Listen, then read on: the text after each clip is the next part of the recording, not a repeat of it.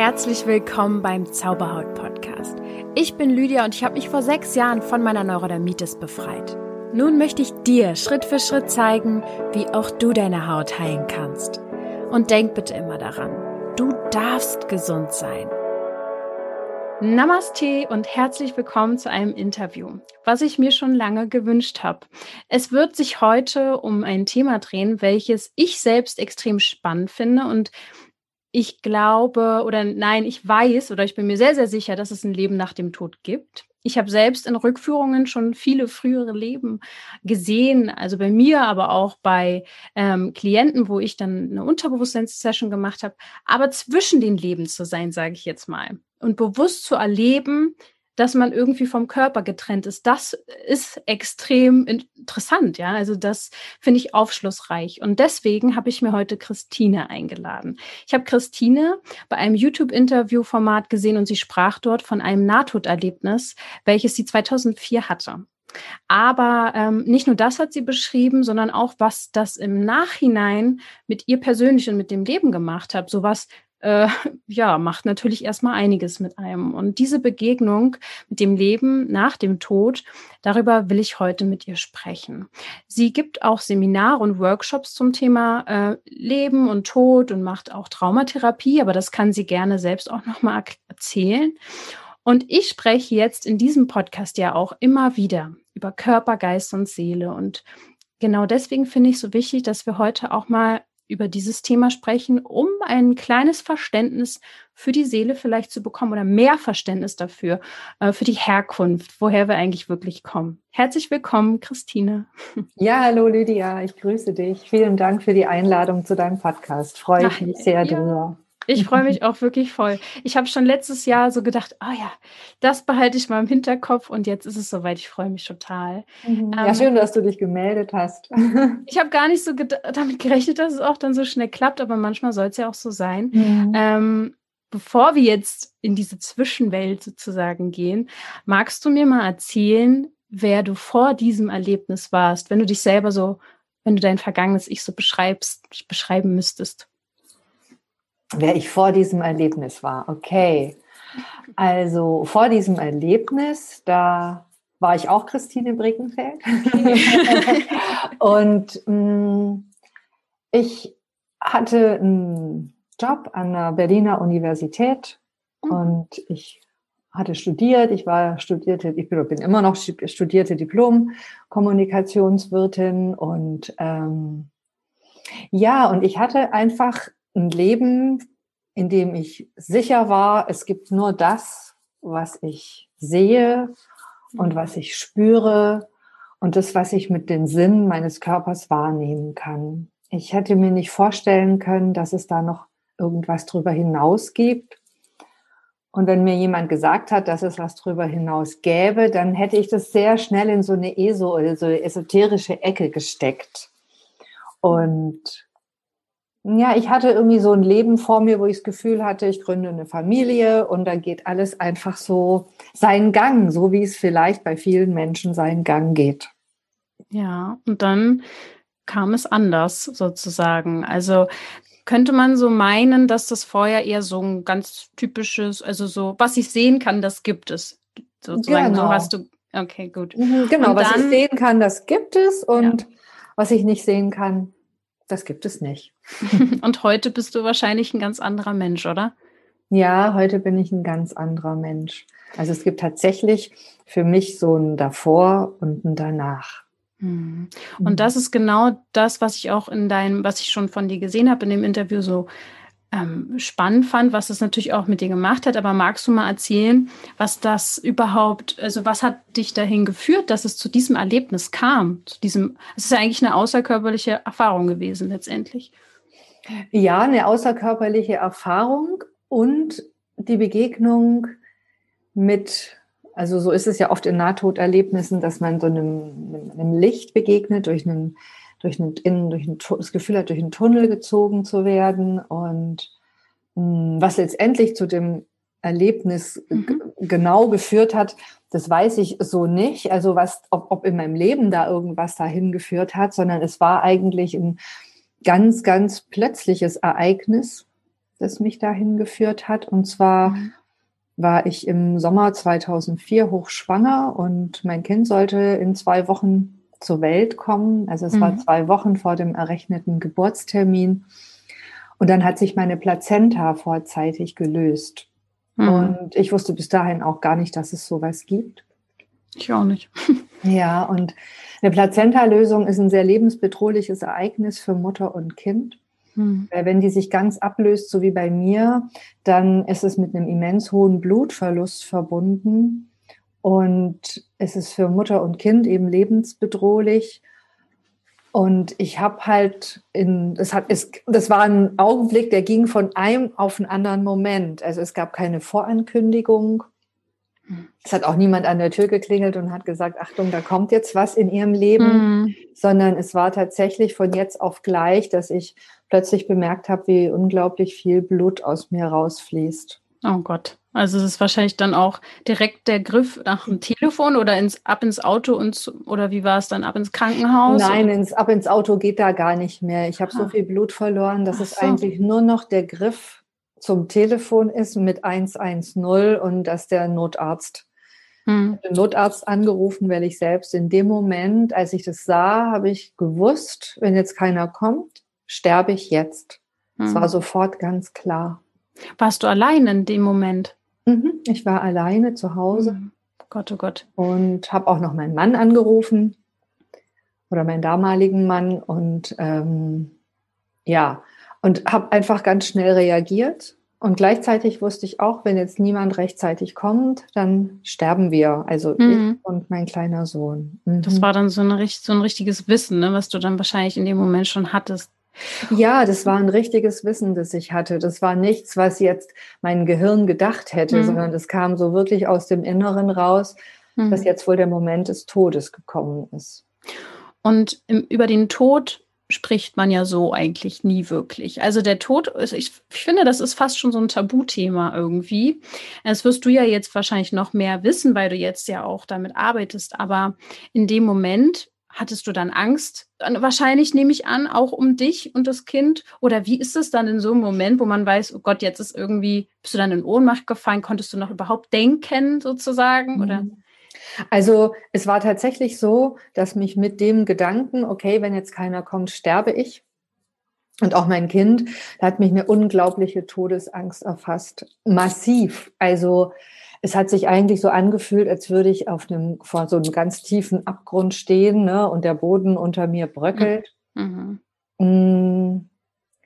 Ich habe auch gemerkt, wie mein ganzes vegetatives System angefangen hat zu reagieren mit Zittern und Zähneklappern und wie der ganze Körper auch wirklich sich angefangen hat, dagegen zu stemmen. Ja, okay. Ja, und was ganz besonders war, war auch, dass da so, so Gedanken abgelaufen sind, sowas wie, ja, ich doch nicht, ne? Es kann jeder sterben, nur ich nicht. Also heute muss ich auch mal ein bisschen schmunzeln, ja, was einem alles so einfällt in so einem Augenblick. Aber es war wirklich so wie, als hätte es mit mir nichts zu tun, als wäre ich mhm. bis dahin auch immer noch sicher gewesen, dass alle sterben, nur ich nicht. Ja.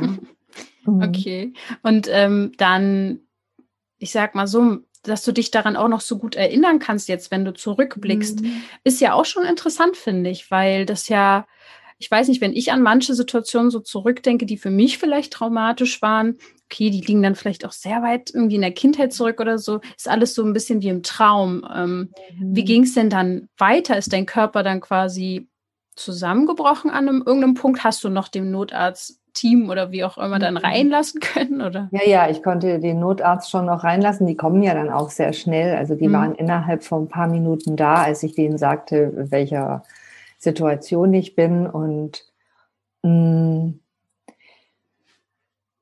äh, wenn ich das jetzt so erzähle, dann gibt es praktisch wie ein äußeres Erleben, also das, was mhm. um mich rum passiert ist. Und es gibt aber auch was, was innerlich passiert ist. Und das sind zwei völlig verschiedene Geschichten eigentlich. Ne? Geschichten, ne? die ich erzählen kann. Ich kann jetzt natürlich weiter diese Geschichte von außen rum erzählen und die ist tragisch und die kann sich natürlich auch jeder vorstellen, was in so einem Notfall passiert. Äh, und doch glaube ich, dass diese innere Geschichte sehr viel interessanter ist. Das, was mhm. ich nämlich innerlich erlebt habe und innerlich erfahren habe. es war dann nämlich so, dass diese Todesangst immer größer wurde und ich plötzlich auch gemerkt habe, boah, es ist genau das, was ich bisher in meinem Leben immer vermieden habe. Ich habe mhm. eigentlich immer vermieden, mich wirklich mit so einer tiefen existenziellen Angst zu konfrontieren, mhm. sondern habe immer irgendwas ja gemacht, getan, um eigentlich um diese Todesangst rumzukommen. Mhm. Und plötzlich war es so, als ob die wirklich so boah mega hochgeschossen ja. kam. Ja. Und die rüttelte und schüttelte eben immer mehr an mir, auch während ich natürlich im Außen die Sanitäter sah und die natürlich auch alle total entsetzt waren über diesen, über diesen Zustand, den sie da vorgefunden haben. Und es gab so einen Punkt, wo ich gemerkt habe, das, was da gerade geschieht, das hat so eine enorme Kraft, mhm. dass ich dem eigentlich gar nichts mehr entgegensetzen kann. Also es war wie wenn so ein Sturm über mich wegfegte. Naja. Und bis dahin sozusagen ja, kann man ja auch genau. nicht bändigen. Ja. Nein, das kann man nicht bändigen. Hm. Und bis dahin war ich auch der Meinung, ich hätte das Leben in der Hand. Hm. Ich hätte alles unter Kontrolle. Ja. Und es war, glaube ich, der Moment, wo mir bewusst geworden ist, dass ich gar nichts in der Hand habe und auch nichts unter Kontrolle habe. Hm, da werden jetzt viele denken, oh Gott, ich will doch auch immer alles unter Kontrolle haben. Genau. Ich erzähle diesen Moment so bewusst, weil auf deine Frage hin oder wie du vorher eingeleitet hast, das natürlich auch interessant ist, was später passiert ist und wie sich so mein Leben verändert hat, glaube ich, dass dieser Moment zu verstehen, dass ich nichts unter Kontrolle habe und nichts in der Hand habe, dass das auch ein entscheidender Punkt war, für die Veränderung ja. danach. Das mhm. glaube ich auch. Es war ein, ein Schlüsselerlebnis. Genau, das also, war ein Schlüsselerlebnis. Und das kann man ja nur erfahren. Also wenn man darüber jetzt das hört, ist das natürlich so, ich kriege davon ja was ab jetzt, von dieser Erfahrung. Aber letztendlich hast du das ähm, durch die Erfahrung ja eigentlich erst in dir erlebt und dadurch dann auch mitgenommen nach diesem Erlebnis. Ja, das ist schon mhm. verblüffend. Und hast du das Gefühl gehabt, dass, weil du gesagt hast, gut, diese äußere Geschichte und diese innere Geschichte, dass du noch gemerkt hast, hast bis zu einem bestimmten Punkt, ja, ich bin noch bei mir, also meine Seele ist noch da, ich bin noch beim, mit meinem Körper verbunden und gab es dann diesen Moment, wo das sozusagen gekappt wurde? Mhm. Also es war tatsächlich so, dass dieser Moment, wo ich in dem Moment, wo ich gemerkt habe, ich habe hier gar nichts in der Hand, ich habe hier nichts mehr unter Kontrolle, hier passiert was mit mir und das kann ich gar nicht mehr beeinflussen. Ich entscheide nicht, ob ich lebe oder sterbe. Hm. Das war ein Moment, wo ich innerlich mich wie ergeben habe. Hm. Also innerlich wie losgelassen habe. Ne, da gibt es ja. auch so eine Bewegung von mir, dass ich die Hände so wie so hochnehme, ne, so was ganz Demütiges. Hm zu sagen, okay, ich gebe es jetzt einfach aus der Hand, geschehe hier, was hier wolle, ich lasse es einfach los, ich übergebe mich jetzt dem, dieser Ungewissheit oder dem, dass ich wirklich nicht mehr weiß, was kommt. Bis ja. dahin glaubte ich ja immer zu wissen, was kommt, aber es stimmt ja nicht wirklich, dass wir wissen, was kommt. Ne? Ja, wahrscheinlich nicht, obwohl wir es immer denken, also weil viele das ja auch wirklich nicht nur denken, sondern auch läuft ja dann manchmal auch genauso, wie wir es mhm. uns denken, eine Weile, ne? Genau. Und das Loslassen, was du so schön ja jetzt beschreibst, auch mit dieser Handbewegung, ich habe direkt so eine weiße Flagge so ja, vom inneren genau. Auge gesehen. Ähm, loslassen ist ja, glaube ich, das Thema, was ja so viel Erlösung bringt, aber was wir nicht gelernt haben und irgendwie auch nicht können so richtig. Ja, es ist kaum greifbar.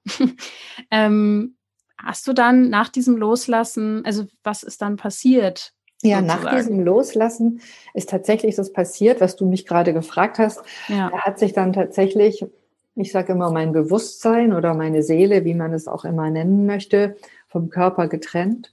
Und wenn ich jetzt von ich spreche, spreche ich von meinem Bewusstsein und meiner Seele und mein Körper liegt da. Ja, also mhm. also es war praktisch so, als ob ich plötzlich über diesen Körper hinausgeschossen bin und mich ganz weit ausgedehnt habe, als ob ich plötzlich viel, viel, viel weiter geworden bin als der, mein Körper.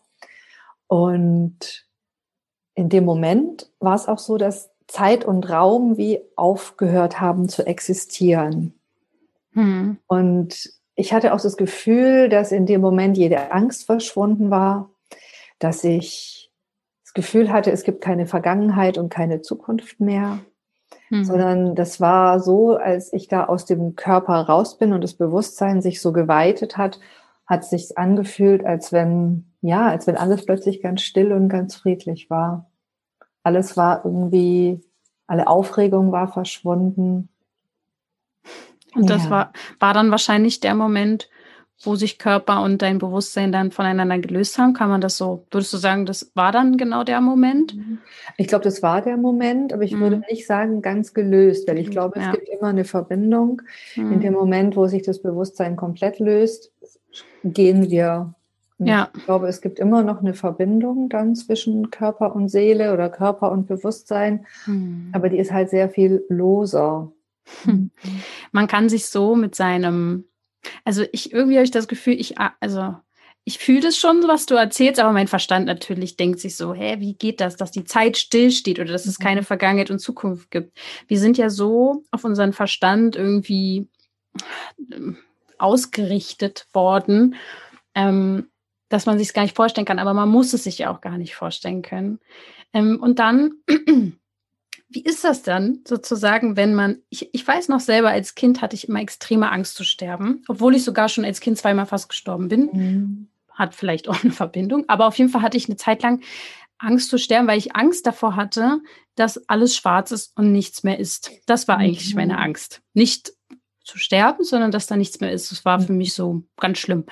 Und ähm, meine Eltern waren oder sind gläubig, das heißt, sie konnten mir so ein Bild davon machen, dass es nicht vorbei ist und dass da noch was kommt. Aber natürlich nicht aus ihrer Erfahrung her, ne?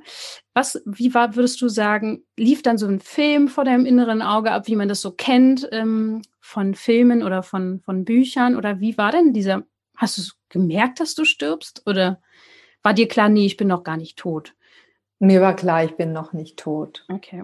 Hm. Also es war in dem Moment halt, ein sehr besonderer Zustand. Also hat, ich habe überhaupt nicht damit gerechnet, dass ich jetzt tot bin, sondern es war eher so, dass ich plötzlich ganz verwundert war, dass ich aus dem Körper raus bin, alles hören konnte, alles sehen konnte. Ich konnte auch den Körper da liegen sehen, das viele Blut sehen. Ich konnte auch äh, sehen, wie die Sanitäter da total aufgeregt waren. Ich konnte zum Beispiel auch durch die Wand sehen und meinen Mann ganz aufgeregt im Nebenraum telefonieren sehen. Und es gab so eine erste wichtige Erkenntnis, okay, ich bin nicht dieser Körper. Hm. Weil sonst könnte ich ja jetzt nicht alles wahrnehmen, mhm. weil ich bin ja nicht mehr da drin. Das habe ich schon realisiert. Mhm. Also es gab diesen Moment, ich bin nicht dieser Körper. Und dann ist ja noch was passiert, was was dann also für mich diese Erfahrung noch viel, viel größer und weiter gemacht hat, dann war es so, dass ich plötzlich das Gefühl hatte, dass ich wie so gezogen werde. Mhm. Und es zog mich in was, in was Enges. Ich würde jetzt immer gar nicht so von dem Tunnel sprechen. Das sind immer so die Klassiker, der Tunnel und das Licht. Sondern ich hatte eher das Gefühl, das ist wie so eine ganz organische Enge, wie irgendwie so ein Strudel, wo es mich mhm. reinzieht der hatte auch was ganz dunkel orangefarbenes, goldenes. Ja. Und es zog mich da rein und ich wollte da auch hin. Und als ich dann da so drin war, sah ich am Ende was ganz, ganz helles, strahlendes Lichtes. Mhm. Und ich habe in dem Moment gemerkt, dass ich auch unbedingt dahin möchte, ne? mhm. dass, es, dass es mich dahin zieht. Und je näher ich zu diesem Lichten gekommen bin, desto größer wurden so ganz intensive Erfahrungen von, von Geborgenheit, von mhm. Frieden, von mhm. Glückseligkeit, von Liebe. Und ich bin dann so an dieses Lichte gekommen und auch wie so da hineingeschmolzen. Und es mhm. war eben eine Erfahrung wie so komplett so von bedingungsloser Liebe umgeben zu sein, mhm. so ganz viel Frieden zu erleben, ja, ganz viel Stille und Glück mhm. und auch ein Gefühl da gehöre ich hin. Das ist so interessant, weil man, du redest von Gefühlen und, und man denkt ja so, der Körper fühlt ja eigentlich, mhm. der da ja liegt und vielleicht gerade sehr dolle Schmerzen haben müsste. Und ähm, dir wurde klar, dass da was ist, aber der Verstand war es ja anscheinend nicht, weil der, der ist ja verbunden mit dem Gehör, weißt du, und das ist so interessant. Ähm, das heißt, es war ein Sog, wahrscheinlich zu dem Höheren, was es, wovon wir Teil sind. Und ähm, es hat aber in dem Sinne keine Seele auf dich gewartet. Es gibt ja auch so Erzählungen, dass dann äh, Menschen, also Seelen, Verstorbene vielleicht auch warten. Oder war das bei dir auch so? Hm, nee, also das war bei mir nicht so. Es, es gab noch so einen Lebensrückblick. Also, Ach ja, das so ein, ja, dass ich so einen Rückblick auf mein Leben hatte. Und ich hatte einen Blick auf die Situation, wo ich andere Menschen verletzt hatte oder den, wo ich anderen wehgetan habe, auch wenn es unabsichtlich war und nicht jetzt bewusst. Ne? Okay, das ist aber spannend, dass du genau so eine Momente gesehen hast. Kannst du mhm. dir heute ein, also erahnen, warum das so ist, dass man sowas, dass du denn sowas gesehen hast? Nee, ich glaube, ich möchte das auch nicht interpretieren, weil okay, ja. dann ist so wieder, kommt mir schon wieder zu viel Gedanken rein, weißt du? Weil wir wissen manche Dinge einfach nicht, ja. Für mich war es einfach total gut, es nochmal zu sehen. Und ich glaube, das hat auch viel für mich verändert, insgesamt sehr viel achtsamer zu sein okay. in meinem Leben und mit meinen Menschen, also mit den Mitmenschen. Und bist du mit Mann, also wenn du jetzt eine Situation gesehen hast mit einem Menschen, die vielleicht ungeklärt war, hast du dann im Nachhinein Dinge auch nochmal klären können oder war das dann gar nicht so deine Intention? Doch, tatsächlich ist gut, dass du das fragst. Da hätte ich jetzt gar nicht mehr dran gedacht. Ja, hm. ich habe tatsächlich im Nachhinein auch noch Dinge geklärt. Also hm. dadurch, dass ich das gesehen habe, habe ich halt auch noch gesehen, was offen ist. Ja. Ja. Und ich habe auch zu vielen Menschen Kontakt aufgenommen und einfach offenes, ja, sich schließen lassen. Mhm. Ja, das ist doch schön. Also ich glaube, es ist echt wichtig, damit man es vielleicht nicht mitnimmt. Ne? Also da kommen wir ja vielleicht ja. noch zu, vielleicht hast du ja eine Ahnung, wie es danach noch weitergeht. Aber für dich war es ja dann so dieser Sog. Und eigentlich wolltest du dahin, aber was hat dich dann wieder zurückgeholt? Kannst du dir das erklären? Ja, das ist eine gute Frage. Das weiß ich nicht. Hm. Also das Einzige war, dass ich wusste, ich will eigentlich nicht wieder zurück. Weil für mich hat es sich so, ja, es hat sich angefühlt wie, da komme ich her, da gehöre ich hin. Hm. Hm. Und hast du diese so zu Hause, ja, entschuldige. Wie zu Hause hast du gerade noch wie gesagt. Wie zu Hause ankommen. Mhm. Aber hast du jetzt immer noch die Sehnsucht dahin? Nee, jetzt nicht mehr. Am Anfang hatte ich die, jetzt nicht mehr. Und das ist jetzt spannend. Du warst dann wieder, oder wurdest vielleicht ja wiederbelebt. Ähm, bist du dann zu Hause wieder aufgewacht oder in einem Krankenhaus? Und was war dann, wie ging es dann weiter? Mhm. Ja, also äh, ich war ja hochschwanger und es gab natürlich eine Notoperation, weil ohne dass man das Kind aus dem Bauch holt, ist die Blutung nicht zu stillen. Also es mhm. war ein sehr, auch ein sehr hektischer Moment, als ich da im Krankenhaus eintraf. Also ich habe auch immer beides gesehen, meine innere so. Erfahrung und das, was außen war. Also es war immer Aha. beides präsent. Ne? Wie so ein, die ganze Zeit auch mit dem ja, Sog und so. Alles. Mhm. Okay, okay. Ja, also muss ich auch noch erzählen. Ne? Es war ja, ja. So parallel. es war das eine und es war das andere. Und ich habe auch mitgekriegt, dass die dass sie, dass es natürlich eine mega ähm, Aufregung ausgelöst hat, als ich da im Krankenhaus ankam und dass es ein absoluter Notfall war. Und ich kann mich auch noch an den Moment erinnern, wo ich die Krankenschwester dann plötzlich gehört habe, dass sie gerufen hat, ich habe keine Herztöne mehr vom Kind. Ich muss nicht auch sagen, mein kleiner Sohn, der hat es nicht überlebt. Mhm.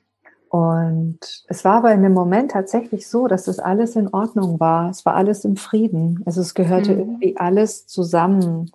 Es gab nicht mehr dieses, es müsste so oder so sein, sondern ich hatte das Gefühl, es ist alles gut, so wie es ist.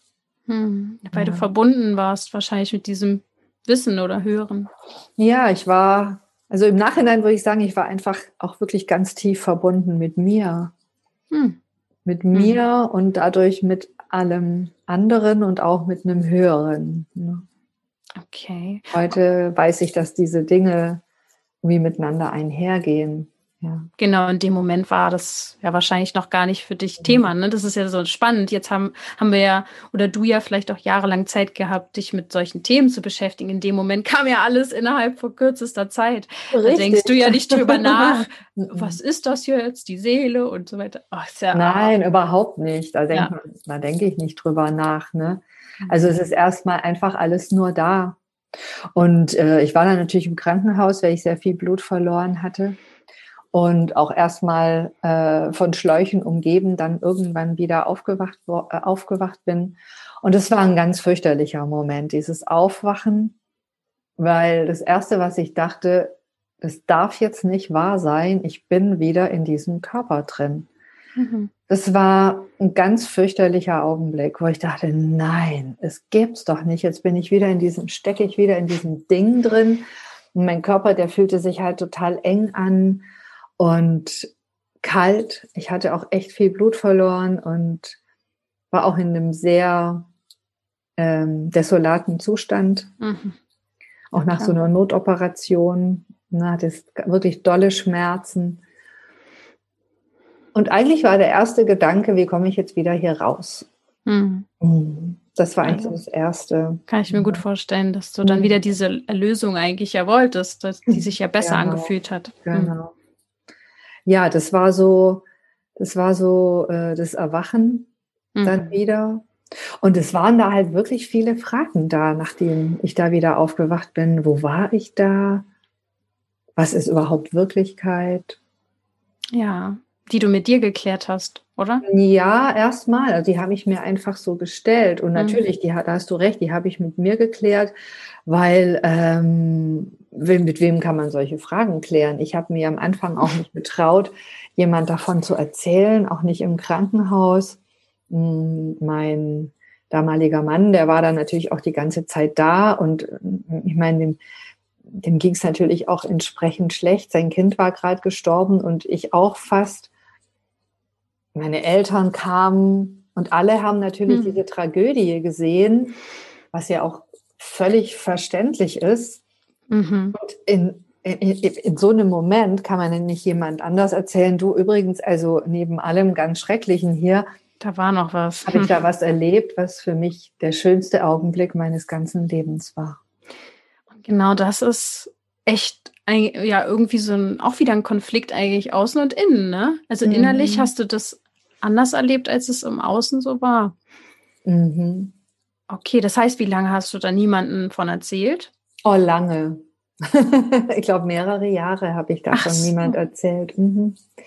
echt lang. Mhm. Also ich habe, glaube ich, erst so zwei Jahre später eine Freundin, die auch sehr viel meditiert und spirituelle Arbeit macht, davon erzählt. Mhm.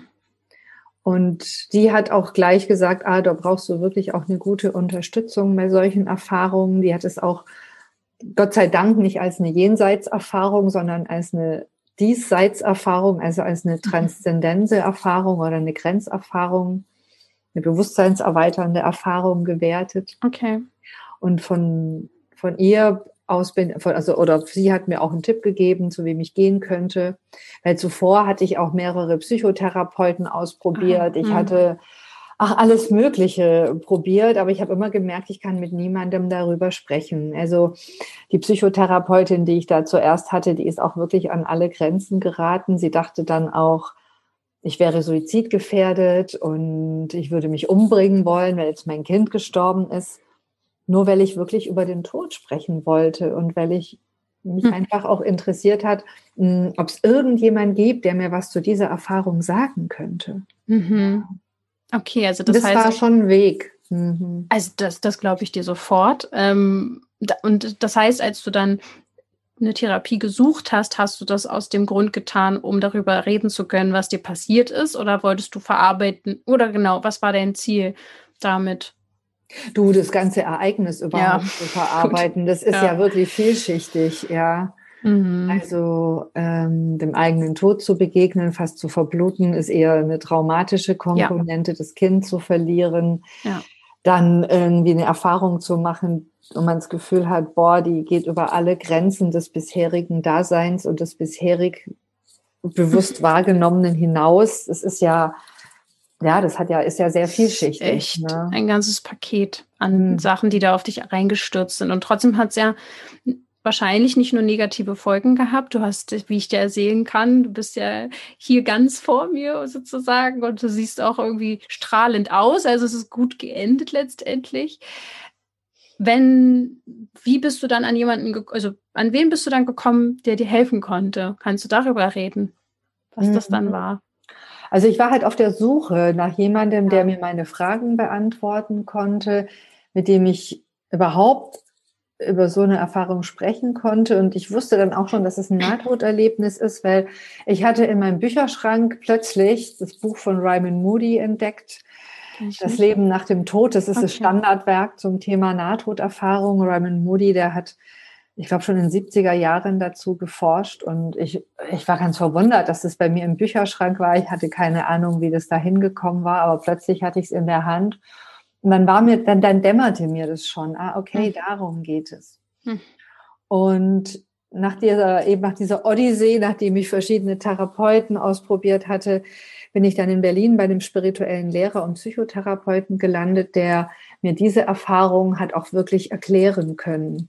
Ja. ja. Und der sie mir als tatsächlich auch eine innere Erfahrung erklären konnte, nicht als eine Erfahrung im Jenseits, weil viele denken ja so, mhm. ah, ich hätte jetzt schon das Jenseits gesehen und wüsste, mhm. wie es ist nach dem Tod. Und das ist auch was, wo ich mich wirklich sehr dagegen verwehre, okay. weil mhm. darüber kann wirklich niemand wirklich was sagen.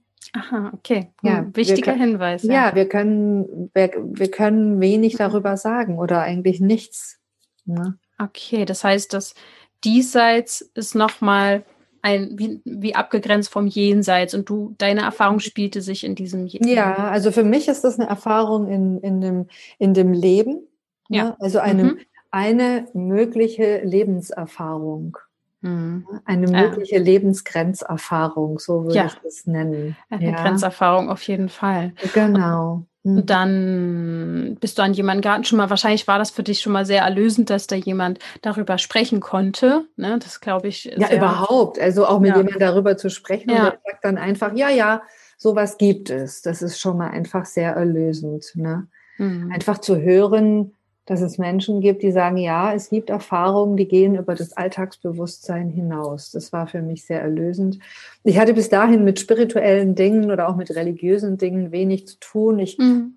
war auch nicht besonders gläubig. Ich bin auch aus der Kirche ausgetreten in frühen Jahren und mh, mm, ich ja, und, und da war das dann plötzlich ja nochmal was ganz Neues von jemandem zu hören, dass es sowas tatsächlich gibt. Ja. Bis dahin hatte ich das nicht so richtig auf dem Schirm gehabt, muss ich sagen. Du hast mich ja vorher gefragt, wie war ich davor? Mhm. Ja. Genau, deswegen habe ich es auch gefragt, mhm, weil ich genau. mir das genau. schon dachte. Mhm.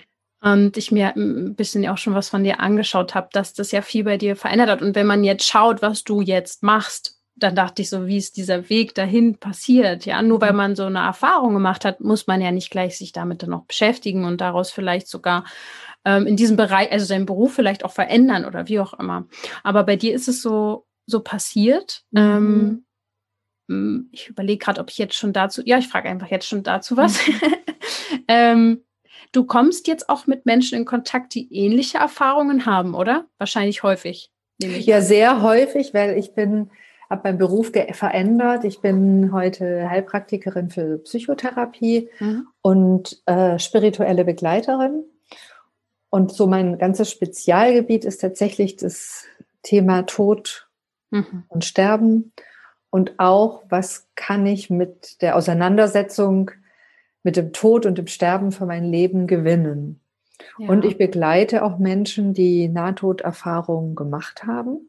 Und auch Menschen, die ähnliche Phänomene erlebt haben, also Grenzerfahrungen. Solche Grenzerfahrungen lassen sich auf unterschiedliche, also in mhm. unterschiedlichen Situationen erleben.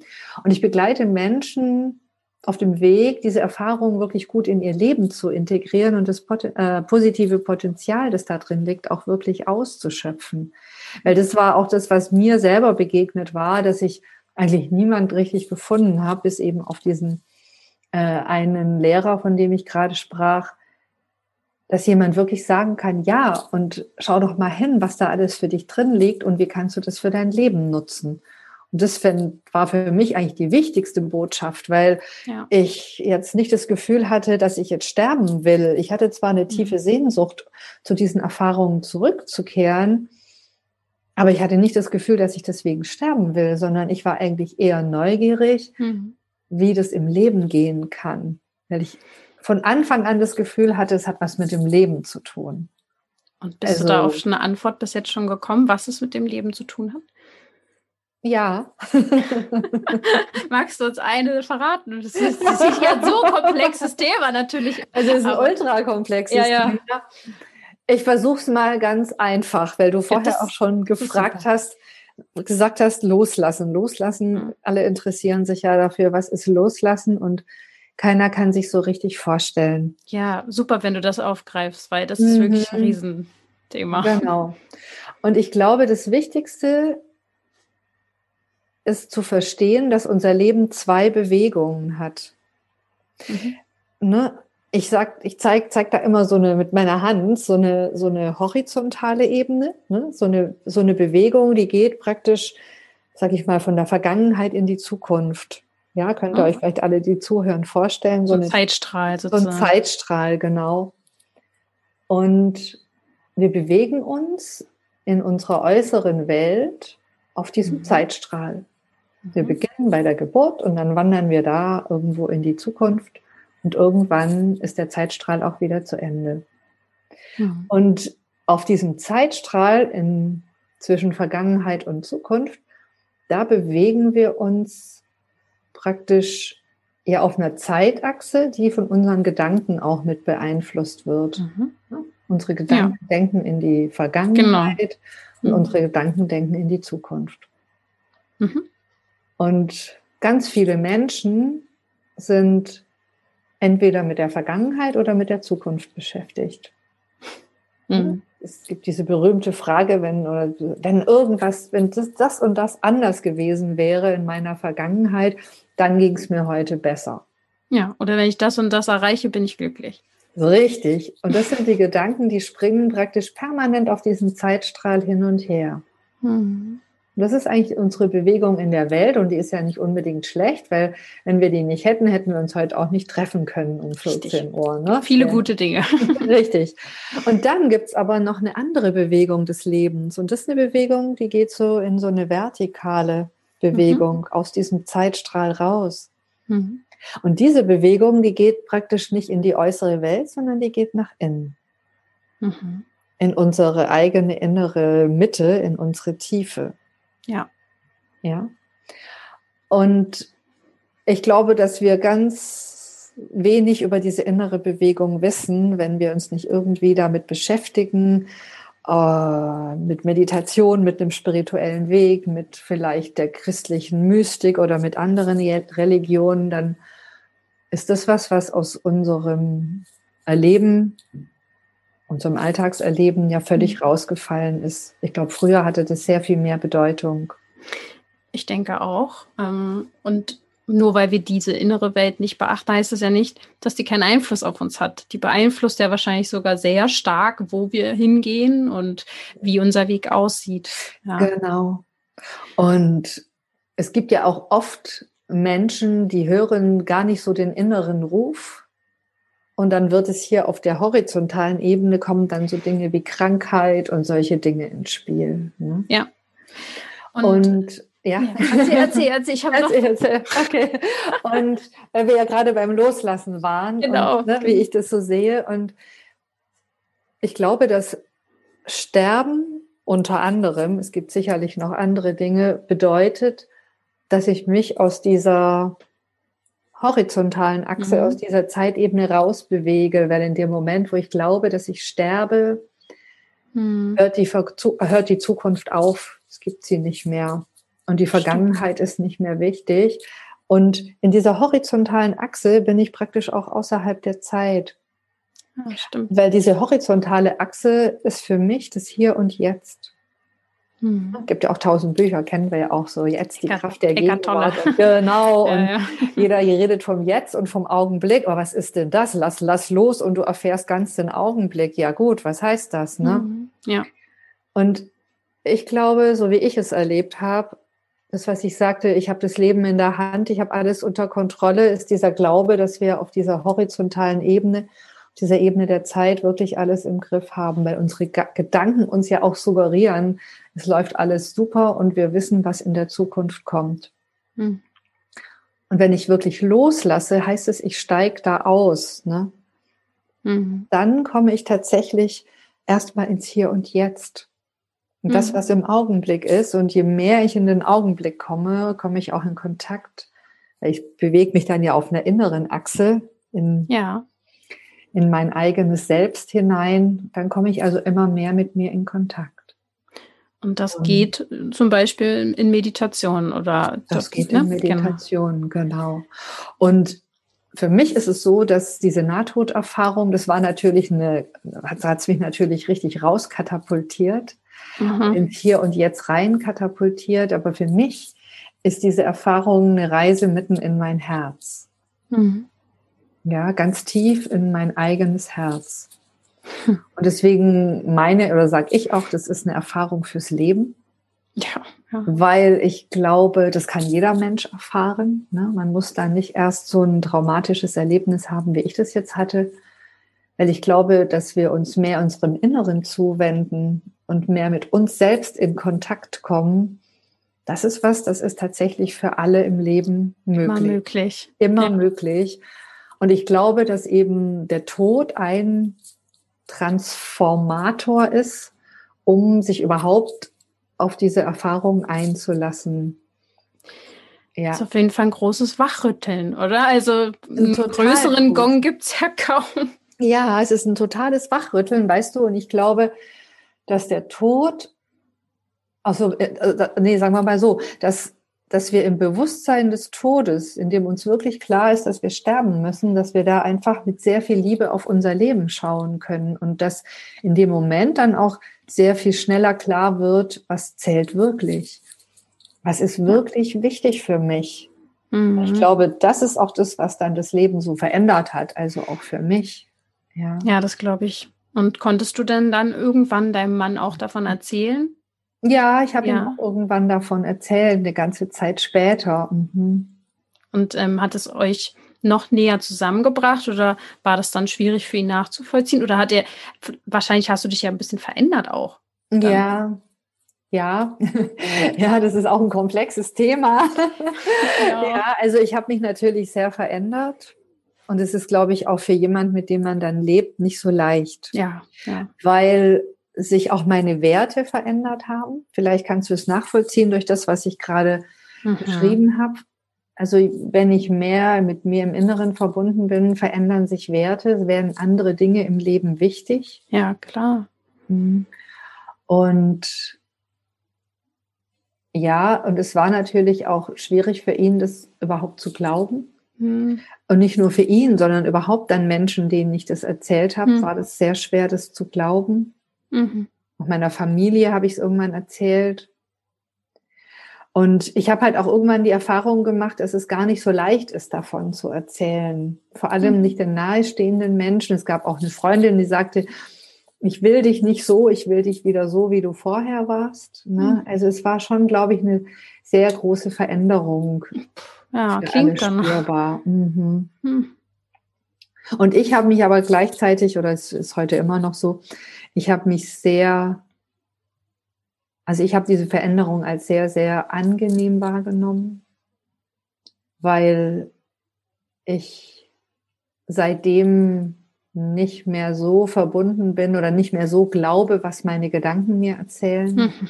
Ja, das ist ja schon mal sehr viel. Ja, ich Wert. bin sehr viel verbundener oder sehr tief verbunden mit mir selbst, mit meinem Herzen, mit dem, wer ich bin, was ich möchte, wohin meine Seele will. Mhm. Und das verändert natürlich, weil das Leben vorher war, glaube ich, schon sehr geprägt von Vorgaben, von gesellschaftlichen Normen. Mhm. Ja. Und so hat sich natürlich auch mein Beruf verändert und ja. damit auch die Arbeit. Und da, da habe ich natürlich auch sehr viel mit Menschen zu tun, die ähnliche Erfahrungen gemacht haben, weil ich selber sehr froh gewesen wäre, wenn da jemand gewesen ja. wäre, der wirklich sagen hätte können, so kannst du dieses positive Potenzial auch wirklich oder dieses mhm. kraftvolle Potenzial auch wirklich nutzen. Und da hatte ich noch zwei Sachen, die mir die ganze Zeit schon immer wieder durch den Kopf schwirren. Das mhm. ist halt mhm. ähm, unter anderem die Menschen, die du jetzt triffst und die da auch von erzählen. Sind es viele Überschneidungen, die ihr habt sozusagen, oder ist das für jeden nochmal so ein eigenes Feld gewesen? Verstehst du, was ich meine? Oder gibt es schon, wo du mhm. sagst, ja, scheint irgendwie Parallelen zu geben? Also es gibt auf jeden Fall Parallelen. Es gibt praktisch verschiedene Erfahrungselemente, die gleich oder ähnlich sind. Das ist auch das, was die Wissenschaft erforscht hat. Also da gibt es wirklich richtige Studien darüber, welche Elemente zu einer Nahtoderfahrung gehören. So. Mhm. Mhm. Zum Beispiel Raymond Moody war eben einer der ersten, aber es gibt, ach, da gibt es jetzt zig Forschungs, Forschungen. Mhm. Wenn man da neugierig ist, kann man ja einfach mal danach googeln, da findet ja. man alles Mögliche. Was ganz spannend ist, finde ich, ist das Buch von Pim van Lommel, das ist ein mhm. niederländischer Kardiologe. Und der hat eine sehr groß angelegte Studie gemacht. Und ja, da ist sehr viel Gutes zu lesen in seinem Werk, finde ich, wer mhm. sich da mehr, noch mehr tiefer einsteigen will. In jedem Fall sind äh, einige Punkte gleich. Und dann sind es doch auch ganz individuelle Erfahrungen. Mhm. Ja. Okay. Wahrscheinlich glaub, dann sowas, was ich vorhin meinte, mit diesen Seelen, die dann vielleicht für manche auftauchen, weil das habe ich so. Genau. Okay. Mhm dass man eben auch Verstorbene wieder mhm. trifft oder ja, es ist ganz unterschiedlich, was es noch für Elemente gibt. Manche erzählen auch von einer schönen Landschaft, von Musik, die sie hören. Ja, also stimmt. es ist ganz unterschiedlich, genau. Und doch tauchen einige Dinge immer wieder auf. Und ich glaube, was, was all diesen Erfahrungen gleich ist, ist dieses Gefühl von Frieden hm. und Liebe von mhm. einer ganz bedingungslosen Liebe, von einem unglaublichen Angenommensein, ja. von einem Einssein. Ja. Und danach ähm, kann man ja schon wahrscheinlich auch ein bisschen Sehnsucht haben, aber man kann auch einfach ähm, dann aufhören, Angst zu haben vor dem Tod zum Beispiel. Ich nehme mal an, aber das kann natürlich auch ganz anders sein, dass du keine Angst mehr vor dem Tod hast oder wie sieht es da aus? Hm. Ja, also ich merke, ich habe keine Angst vor dem Tod. Immer wieder, wenn, wenn es Situationen gibt, wo es darum geht, kann ich das bemerken. Was ich glaube, noch viel besser finde, ist, dass ich keine Angst mehr habe vor dem Leben. Ah, ja, das ist natürlich ja, noch besser. ja, weil weißt du, ich glaube, die Angst vor dem Tod hindert uns am Leben. Mhm. Diese Angst, also ich man, muss man ja sagen, das passt super in die Zeit, unser Interview. Ja. Die Angst vor dem Tod hindert uns gerade vor dem Leben. Mhm, das stimmt. Ne? Und das passiert im Kleinen wie im Großen. Ne? Viele Menschen sagen ja, oh, ich würde gern dies und jenes tun und eigentlich das vielleicht und die große Reise und ich will eigentlich ganz anders leben und und meistens hat alles damit zu tun, dass es mehr Risiko bedeutet, dass es mehr mit Ungewissheit verbunden ist, dass man nicht genau weiß, was bei rauskommt. Und diese ganzen Ängste sind ja eigentlich immer existenziell und haben auf kurz oder lang damit zu tun, dass man Angst hat, wenn man nicht dabei bleibt bei dem, was man tut, sondern wenn man was verändert, dass es dann schlimm wird mhm. und man es auf irgendeine Weise nicht überlebt. Ja, also Angst ist die größte Blockade und macht einfach nur zu. genau. Und wenn ich also Angst habe, vor dem Tod, dann habe ich meistens auch Angst vor dem Leben. Hm. Und als Abschlussfrage vielleicht, wenn man die äh, überhaupt beantworten kann, aber ich würde es dich äh, trotzdem gerne fragen, mhm. ist, was denkst du, mh, hm, vielleicht auch durch die Gespräche mit Menschen, die ähnliches erfahren haben und auch mit deiner Erfahrung zusammen, was die Seele ist? Also, was, genau, was ist die Seele? Hm. Oder wo geht die hin, wenn es dann vorbei ist? Also ich finde das Bild am schönsten, dass die Seele wieder wie ein Tropfen in den großen Ozean fällt. Mhm. Ja, und wenn stimmt. ein nächstes Leben entsteht, dass sich wieder ein Tropfen aus diesem Ozean löst. Stimmt, und dann wieder hochgeht. Ah ja. Genau, das ist so für mich ein sehr schönes Bild, weil also ich glaube nicht, dass die, dass die haardupfgleiche Seele als nächstes wieder in den nächsten Körper geht, sondern ich glaube, dass es ein sich wieder vereinen ist mit dem großen Ganzen und dann mhm. entsteht daraus wieder ne, was Neues. Geht wieder was Neues. Mhm. Das ist und, mhm. und es ist sicher auch so, du hast ja gesagt, du kannst dich auch an frühere Leben erinnern. Mhm. Und ich sicherlich glaube ich auch, dass das damit zu tun hat, weil in jedem Tropfen ist ja auch was drin. Also wir ja. kommen ja nicht unbefleckt auf diese Definitiv Welt. Definitiv nicht. Also mhm. wenn wenn ich jetzt einfach mal von mir oder bei mir schaue, bin ich ja schon mit einer chronischen Krankheit zum Beispiel auf die Welt gekommen. Mhm. Klar, Ahnen und, und Vorfahren und Vererbung und so weiter hat da sicher auch was mit zu tun, aber Gene können ja an- und ausgeschalten werden und so weiter. Äh, trotzdem kommt man irgendwie schon mit einer Aufgabe an. es ist schon so, äh, dass man da was zu tun hat, irgendwie von klein auf. Ne? Und das hat mhm. sich ja mit dem Seelenweg zu tun. Und ich würde jetzt auch nicht behaupten, der, der Weg schlechthin ist es, da seine ganzen früheren Leben abzuarbeiten, weil ich glaube, da haben wir dann ewig zu tun. Aber es kann dazu kommen, ne, dass mal was auftaucht und aufploppt und gesehen werden möchte. Das denke ich schon. Ja, spannend. Dann setzt sich die Seele so ein bisschen aus allem zusammen und, und formt sich wieder irgendwie ein Leben sozusagen und dann geht sie wieder. Und Okay, interessant. Und wer, was glaubst du, könnte denn jetzt ähm, an deiner Arbeit nicht nur interessiert sein, sondern für wen könnte es denn wirklich wichtig sein, sich vielleicht auch mit dem Thema zu beschäftigen? Was sind es für Menschen, die zu dir kommen? Eigentlich glaube ich, dass es für jeden wichtig ist, ja. weil ich habe noch keinen kennengelernt, der gekommen ist und hat gesagt, ich muss nicht sterben. Stimmt. Stimmt, das habe ich schon ganz vergessen. Müssen ja alle mal. ja, also ich glaube eigentlich, dass es für jeden Menschen wichtig ist. Und ich möchte eigentlich alle Menschen einladen, sich wieder mehr mit ihrem eigenen Tod zu beschäftigen, mhm. zu schauen, was lässt sich denn eigentlich daraus für das Leben gewinnen und wie kann das das Leben bereichern. Das entsetzt immer viele, wenn ich das so sage, weil ich habe auch ein Buch geschrieben, das heißt Begegnet im Tod und gewinne das Leben. Mhm. Und da wurde ich dann wegen dem Titel oft ganz entsetzt gefragt, ob das denn mein Ernst sei. Und es ist mein Ernst. Es ist wirklich mein Ernst. Und ich habe auch ein Konzept entwickelt, das ist auch in dem Buch zu lesen. Ist auch so ein Übungszyklus, wie ich im Bewusstsein des Todes mit Liebe auf mein Leben schauen kann. Mhm. Ich im Bewusstsein dessen, dass ich nicht ewig lebe, schauen kann, was ist für mich wirklich wichtig im Leben. Mhm. Und ich mhm. glaube, dazu gehört wirklich diese Auseinandersetzung mit dem, dass es irgendwann zu Ende sein wird.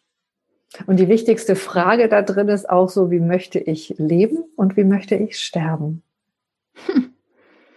Ja, das sind große Fragen. Auf mhm. jeden Fall. Und irgendwie geht es bei meinem, in meinem Leben immer sehr viel um Grenzen, also mhm. Grenzen setzen. Und jetzt, wo du das so beschreibst, ist es ja auch wieder so, wenn man sich des Todes bewusst ist, dass der ja irgendwann kommt. Das ist ja schon seit der Geburt klar. Ähm, dass es ja auch wieder eine Grenze ist. Und wenn ich mir die nicht setze, also so, eine, so ein Grenzen setzen ist irgendwie voll auf die Lösung für vieles. Total. Also in meinem Leben. Ja. Nein, ich glaube, Grenzen setzen ist wirklich für vieles die Lösung und Grenzen setzen ist auch gut mhm. und auch sich die Grenze dieses Lebens zu setzen und zu wissen, okay, hm. so ist es. Ja. ja, und dann kommen auch noch Menschen zu mir, die Nahtoderfahrungen hatten oder ähnliche Erfahrungen, die mhm. einfach Unterstützung brauchen, um oft ist es ja ein sehr traumatisches Geschehen, ne? was ich ja. jetzt auch erzählt habe, ist ja jetzt irgendwie nicht so, ist ja nichts, was man einfach mal so wegsteckt, und da braucht es auch wirklich eine gute Unterstützung. Also aus meinem Verständnis sitzt Trauma im Körper. Also ich orientiere mich da an Somatic Experiencing von Peter Levine. Mhm. Und oft erlebe ich, dass diese Erfahrungen, also so Nahtod- oder Grenzerfahrungen nicht gut ins Leben integriert werden können, weil der Körper noch so traumatisiert davon ist und es einfach nicht gut zulässt. Und ja. da braucht es einfach eine sehr gute Unterstützung, damit sich das im Körper wieder lösen kann. Und dann können die Menschen in der Regel sehr gut aus dieser Erfahrung auch für sich schöpfen und so ihr Potenzial ins Leben bringen. Mhm. Das glaube ich. Und zählen da auch Menschen zu, die zum Beispiel Nahtoderlebnisse hatten, die aber weit, weit zurückliegen. Zum Beispiel gibt es sehr, sehr viele Menschen, die bei der Geburt eben auch fast sterben. Ähm, was ich oft in meinem Umfeld tatsächlich auch ähm, erfahre. Also, dass wenn, wenn ich Menschen kennenlerne, dass dann auf einmal, wenn man tiefer einsteigt in die Gespräche, dass es oft der Start schon nicht leicht war. Mhm. Zählt das auch dazu? Ja, das zählt auch dazu. Mhm. mhm. Es ist oft auch so, dass Menschen, die, also dass bei Menschen, wo der Start nicht leicht war, die vielleicht schon äh, bei der Geburt sowas wie ein Nahtoderlebnis hatten, dass die auch im Leben nochmal so ein Erlebnis haben oder was ähnliches nochmal auftaucht. Mhm. Ja, weil es dann, warum ist das dann so? Kannst du dir da einen Reim draus machen, dass, warum das nochmal kommt? Mhm. Es gibt auch sowas wie eine Traumabiografie. Also, dass wenn ich schon früh eine Traumatisierung hatte, dass sich da ähnliche Erfahrungen draufsetzen können. Und es ist immer ganz überraschend, wenn ich dann danach frage, dass dann oft mehrere Erlebnisse dieser Art sich zeigen. Mhm. Ja. Tja, da mhm. schaue ich mal auf mein Leben zurück und denke so, ja, hm, okay, Parallelen gefunden. Ah, ja, es ist okay. spannend. Mhm. Ja, naja, mhm. also ist ja auch nicht ohne Grund so, dass es, es mich interessiert. Ne? Das ja, ist ja, ja. klar. okay, spannend. Ja, weil, weil ich bin auch so ein Kandidat. Ne? Die Geburt habe ich dann tatsächlich nochmal rückführend erlebt. Okay. Weil ich es nicht wusste, wie es passiert ist, was passiert ist. Aber ich bei der, bei meinem Auszug von zu Hause auf einmal Atemnot Panikattacken und so bekommen habe. Und dann hatte ich zum Glück schon Kontakte zu Menschen, die sich auskannten. Die mhm. haben gesagt, naja, mach mal vielleicht, geh mal zu der und der. Und dann hat sie mich zurückgeführt und es war sofort prompt diese Geburt da und so weiter. Ich habe das quasi dann erst erfahren, habe mit meinen Eltern auch sprechen können. Die konnten mir das bestätigen. Ich wusste das aber nicht. Und im Nachhinein habe ich dann auch nochmal zwei, äh, als Kind zwei Erfahrungen fast. Ich kann mich halt bewusst nicht erinnern, aber es ist schon Teil mhm. meines Lebens gewesen. Deswegen mhm. ist das mit meiner äh, Krankheit sicher auch nicht so unwahrscheinlich. Also es hängt sich ja alles miteinander zusammen. Mhm, ja. Und ja, deswegen interessiert es mich und deswegen erfahre ich auch oder ich ziehe auch Menschen an, logischerweise, die ähnliche Erfahrungen gemacht haben. deswegen mhm. wusste ich, dieses Thema ist super spannend und ich würde mich nicht wundern, wenn ein paar Menschen bei dir anklopfen und sagen, sie wollen jetzt gern mal bei dir.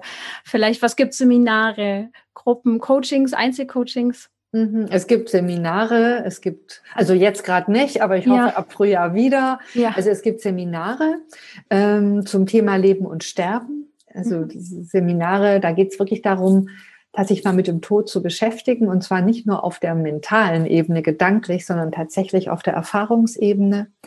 Es gibt äh, Einzelcoachings, es gibt auch Einzeltherapie, wenn jemand was länger braucht und es gibt eben auch mein Buch, wenn es genau. jemand lesen möchte mit dem Übungszyklus drin. Du hast ja auch eine Online-Gruppe. Habe ich gesehen auf deiner Webseite. Worum geht es denn da? Vielleicht ist das ja auch interessant für meine Community. Ja, wenn du so fragst, es könnte tatsächlich interessant sein, weil die Gruppe heißt Zeit für mein Herz, für Stille und Langsamkeit. Und in dieser Gruppe geht es darum, erstens zu lernen, wie ich mein Nervensystem, mein autonomes Nervensystem selber gut regulieren kann. Das könnte ich mir gerade vorstellen, dass es für Menschen, die gerade mit der Haut zu tun haben, ja. ein wichtiger Punkt ist. Und dann aber auch, wie kann ich meinem Inneren und meinem Herzen neu begegnen und damit auch in Kontakt bleiben. Weil wir mhm. verlieren uns ja immer wieder im Alltag und in der Gruppe geht es darum, wie bleibe ich also mit meinem Herzen und meinem Inneren verbunden. Das ist ein wichtiger Punkt. Und wie kann man sich anmelden?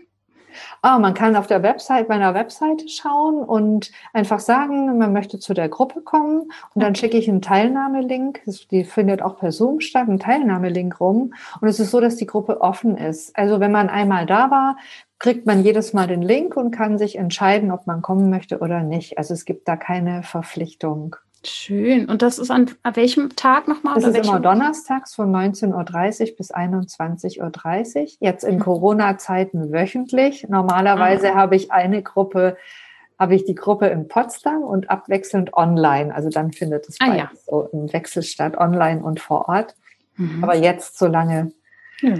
noch der Lockdown ist, bietet es sich ja an. Wöchentlich, genau. Super. Also wer sich da angesprochen fühlt, kann sich auch gerne melden. Wunderbar.